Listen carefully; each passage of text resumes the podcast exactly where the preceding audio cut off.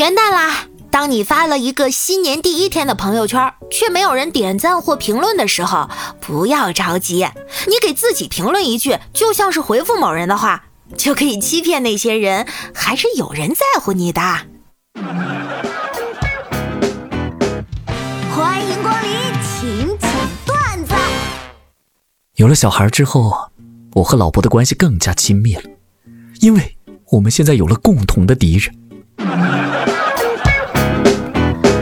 晚上加班晚，打的回家，下车后我给了司机一百块钱，三十块的打的费，他找给我七十，一张五十的，一张二十的。这司机大哥人特别好，还在边上提醒我呢。钱看清楚啊，尤其是五十元的，这段时间假的多。他这一说，我还真仔细看了看那张五十的，果然不是假的。然后我就下车回家睡觉了。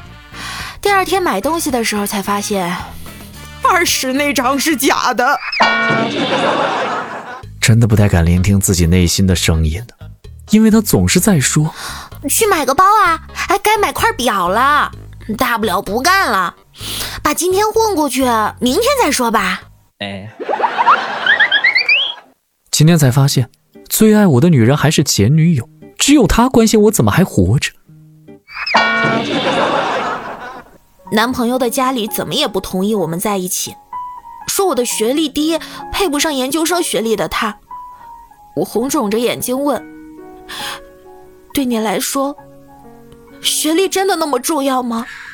唉，那总不能直接说嫌你又懒又笨吧？老师，你找我呀？那，你这篇论文是抄袭的吧？啊我下次不敢了，您就饶了我这次吧。这篇论文是我六年前写的。啊，对不起啊，老师，我我我我事先并不知。不过，我还是决定给你优秀。谢谢老师，可这是为什么呀？当时我的导师只给了我及格，可我一直认为我的这篇论文应该得到优秀。元旦群里一群北方人开开心心的说饺子。一个南方朋友插不上嘴了，就略郁闷。我给他支了一招，哎，你就问他们什么馅儿的饺子最好吃啊？一句问出，北方饺子联盟应声崩溃，瞬间分裂成十几个阵营，内战不休。元旦了，一定要吃汉堡。小时候听老人常说，冬吃汉堡，夏吃姜，不用大夫开药方。其中芝士双层牛肉汉堡最正宗。我们的老祖宗认为，无论上一年过得有多不如意，元旦这一天也要在家里多学习知识，为未来一年的生活打下好基础。这是我们的宝贵传统，一定要好好保护，不能丢掉。现在很多年轻人已经不知道这层寓意了，很悲哀。放纵。正在毁灭这一整代年轻人。我有一个朋友是医生，在医院里，他总是能遇见各种各样奇葩的，因为暴饮暴食导致各种疾病的人。其中一个连吃了三十个糯米饼，导致肠子被完全堵死的病人，令他印象深刻。他决定用这个病例去教导其他病人，千万不能暴饮暴食。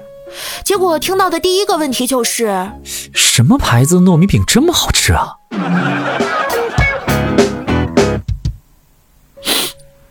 我今天跟男朋友分手了，我特别难受，哭得惨兮兮的。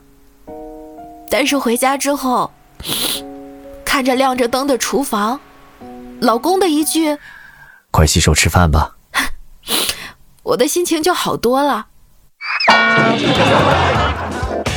分手吧，我父母不同意我们在一起。嘿，就你有父母呀？我父母不同意我们分手。现在啊，电视剧、电影、综艺、真人秀，到处都在炒 CP。每每看到男明星，我脑子里突然浮现出他们用宋丹丹老师的声音说话：有人花钱吃喝，有人花钱唱歌，有人花钱美容，有人花钱按摩。